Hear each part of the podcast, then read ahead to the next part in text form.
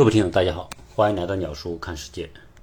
上期节目跟大家聊到关于跨界打劫，现在是很多企业的一种竞争方式和手段。可能每个人都会知道这个概念，但是要真正达成跨界打劫的目的和效果，其实并非那么容易。上期节目由于内容比较多，所以一期呢也没有谈完。那这一期我们继续接着聊跨界的问题。在跨界当中有一个特别重要的概念，在上期节目当中没有讲，就是外来物种入侵。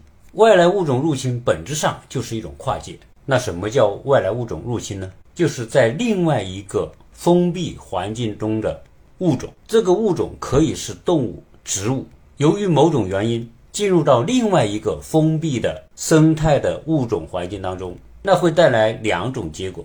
一种结果是，它入侵之后找不到它所需要的生存的环境资源，可能会死亡；另外一种可能性是，它来到这个新的环境当中，获得了丰富的生存养料，而它本身又不是在这个新的环境当中别人食物的一部分，从而导致它可以疯狂的生长。如果你要是出国旅行，去澳洲、去美国、新西兰，每次在你飞机将要落地。到目的地入关的时候，飞机上基本上会给你发一个单子，要你声明你所带的物品里面有没有那些违禁的物品，比如说新鲜的肉类，或者是动植物的种子，或者是某种水果。如果你有带，你必须申报，而且在入关之前，所有这些东西都必须留在飞机上，或者放到他指定的地方。为什么一个来自国外的旅客要做这个动作呢？主要就是因为怕你所带来的这些物品当中存在着外来物种，这里面的外来物种包括动植物的种子，包括肉类里面的那些病毒或者是微生物，所以世界各国对于外来物种的管理都非常严格，而且且有相应的立法。之所以要这样做，是因为在过去已经发生了很多的不同地域的外来物种入侵。对被入侵地带来生物灾难的局面，从而带来了生态的灾难。我们举几个例子，有一种植物叫凤眼莲，它被称为紫色恶魔。那凤眼莲，我想很多人不知道它是什么，但是如果用另外一个中国人熟悉的名字，你就知道了，叫水葫芦。目前这个水葫芦成为在全世界肆虐的入侵物种。其实这个凤眼莲最早是出生在。南美洲的委瑞瑞拉，在一八八四年，美国的新奥尔良搞了一个世博会，在这个博览会上，有人就将这个凤眼莲作为一个装饰物摆在这个展会上面。来自世界各地的参观者发现它的花朵开得很漂亮，便将它作为观赏植物带到自己的国家。这些一时冲动的个人爱好，就带来了席卷全球的生态灾难，因为。凤眼莲是一种繁殖能力极强的植物。最后，这个水葫芦在非洲的尼罗河、在泰国的河流湖泊、美国的南部的河流和湖泊长得水泄不通。凤眼莲所到之处，所有的水下都没有阳光，养分也全部被它吸收。其他的物种，包括水下的鱼。的生存环境被彻底破坏，因此凤眼莲长到之处，所有的水面一定是臭气熏天。如果不将这些凤眼莲全部打捞掉，所有的水生态将被破坏。云南非常漂亮的滇池曾经就遭受凤眼莲的侵入，后来花了好大的力气才把它清理掉。我们再举个例子，就是澳洲的兔灾。那澳洲为什么会有兔灾？兔子在我们的印象当中都是。乖萌可爱、人畜无害的东西，怎么就会成为灾难呢？其实，澳洲是一块独立的大陆，本身它没有兔子这种物种。在十八、十九世纪，由于欧洲人发现了澳洲这块大陆，就陆续会有那些欧洲人移民到澳大利亚。早期的澳大利亚其实是英国流放罪犯的地方，所以人们开玩笑的说，澳洲的白人的祖先基本上都是罪犯，这个有一定的道理。结果，这些移民把欧洲的兔子带到了澳洲，作为宠物饲养。但是，兔子是一种繁殖能力极强的小动物，很快养兔子的人的家里就不可能藏下那么多的兔子。因此有一些兔子就被放到了野外。到了野外的兔子就开始疯狂的繁殖。这个兔子的繁殖能力之强，超乎人们的想象。它一年可以生好几胎，每一胎生很多。而且兔子的繁殖是可以乱伦的，只要是公的和母的，它就可以生很多的兔子出来。所以，兔子的繁殖能力是哺乳动物当中最强的之一。结果，现在澳洲原本作为宠物的兔子，已经在整个澳洲大地欢快的生活，甚至沙漠里面都是兔子。兔子所到之处，植物生态都遭受破坏，草被它们啃光。兔子喜欢打洞，所有的草坪下面都有许多的兔子洞。一旦这些草原上被兔子打了洞，马就没有办法过来。但是在澳洲呢，又没有一种兔子的天敌，比如说狐狸、狼，所以澳洲的兔子就进入一种无限繁殖的状态。为什么人们说狼是草原的守护神？其中一个重要的原因就是狼所在的地方，兔子都会被狼大量的吃掉，兔子的繁衍受到限制，对草原是个保护。草原得到保护之后，依赖草原所生存的那些牛、马和其他的食草动物才有充足的。食物，食草动物能够有效的繁殖，才能够使得以食草动物为生的那些掠食动物，比如说狼啊、豹啊、虎啊、狮，得到充足的食物。所以后来我们经常在新闻当中可以看到，澳洲政府被这个兔子搞得烦不胜烦，数以百亿计的兔子无处不在，搞得澳洲想尽各种办法，比如说引进天敌，一种专门虐杀兔子的狐狸或者狼。来抑制兔子的繁衍，但是最后也没有用，因为兔子很狡猾。这些狐狸和狼抓一只兔子辛苦的要命。澳洲还有很多其他的小动物更容易逮，所以这引进的天敌也不去抓兔子。后来澳洲不得不动用军队，或者是开放狩猎，大家可以开直升飞机，甚至下毒来消灭兔子，但也是没用。澳洲政府的这些做法，其实它是没找对方法。野兔还是很好吃的，如果它开放。中国的狩猎队去澳洲捕兔子，我估计不出几年，这数以百亿计的兔子都将成为中国人盘中的美味。因为兔子肉还是很好吃的。除了兔子之外，地中海也受到了毒藻的入侵。美国的五大湖区被一种贝类侵入，这种贝类叫斑马贝，也是到处都是，急速的繁衍，整个水底世界全部被这种贝类所侵占，其他的物种没法生存。如果你要在网上搜一搜美国鲤鱼，那你会看到大量的视频和图片。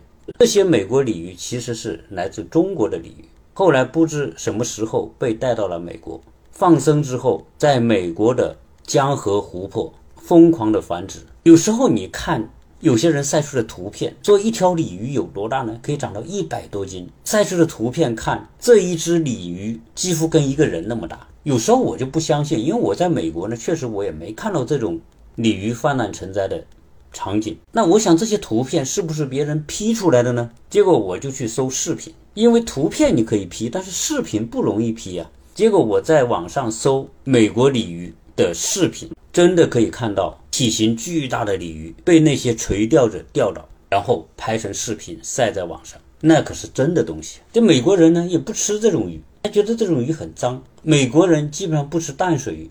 关于为什么不吃淡水鱼，其实这里很复杂。除了有鱼种的原因，还有一种就是美国的淡水其实被污染的很严重。由于美国存在大量的草坪、大量的农作物，使用化肥、农药，各地一下雨，所有的雨水汇集到的那些池塘、湖泊、河流里面，就含有大量的农药、化肥的残留物。所以美国人不吃河鲜，连同这个鲤鱼，他们也不吃。除了我们说的动物这个方面的外来物种入侵的这些案例，植物里面也有很多外来物种入侵的案例，这里我就不一一去列举。大家如果有兴趣，可以在网上搜一搜外来物种入侵，那几乎存在于方方面面。一个物种侵入到另外一个完全不同的生态环境当中之后，由于在那个生态环境当中，由于缺少自然天敌。也就是说，在那个封闭环境当中，看到你的到来，大家无动于衷，不会把你当为一种食物。但是这些外来物种，它要在这个环境当中寻找食物，因此它可能就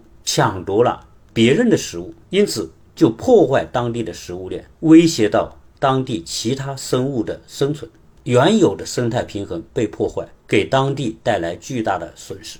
根据国际自然资源保护联盟的报告，外来物种入侵给全球造成的经济损失每年高达四千亿美元。所以，外来物种的引入是要经过认真的研究考证，要不然带来的是灾难。当然，外来物种的引入不全是灾难，也会对人类带来好处。比如说，粮食作物的引入，世界各个大陆由于海洋的隔绝，比如说澳洲、新西兰，还有一些岛屿。包括美洲大陆、亚欧大陆和非洲，由于海洋的阻隔，每一块大陆它的动植物会构成一个自成体系的闭环的生态，也就是我们通常所说的食物链系统。因此，有很多的物种在亚洲有的，在美洲没有；美洲有的可能澳洲没有。很多太平洋、印度洋岛上有的植物和动物，在其他的陆地就没有。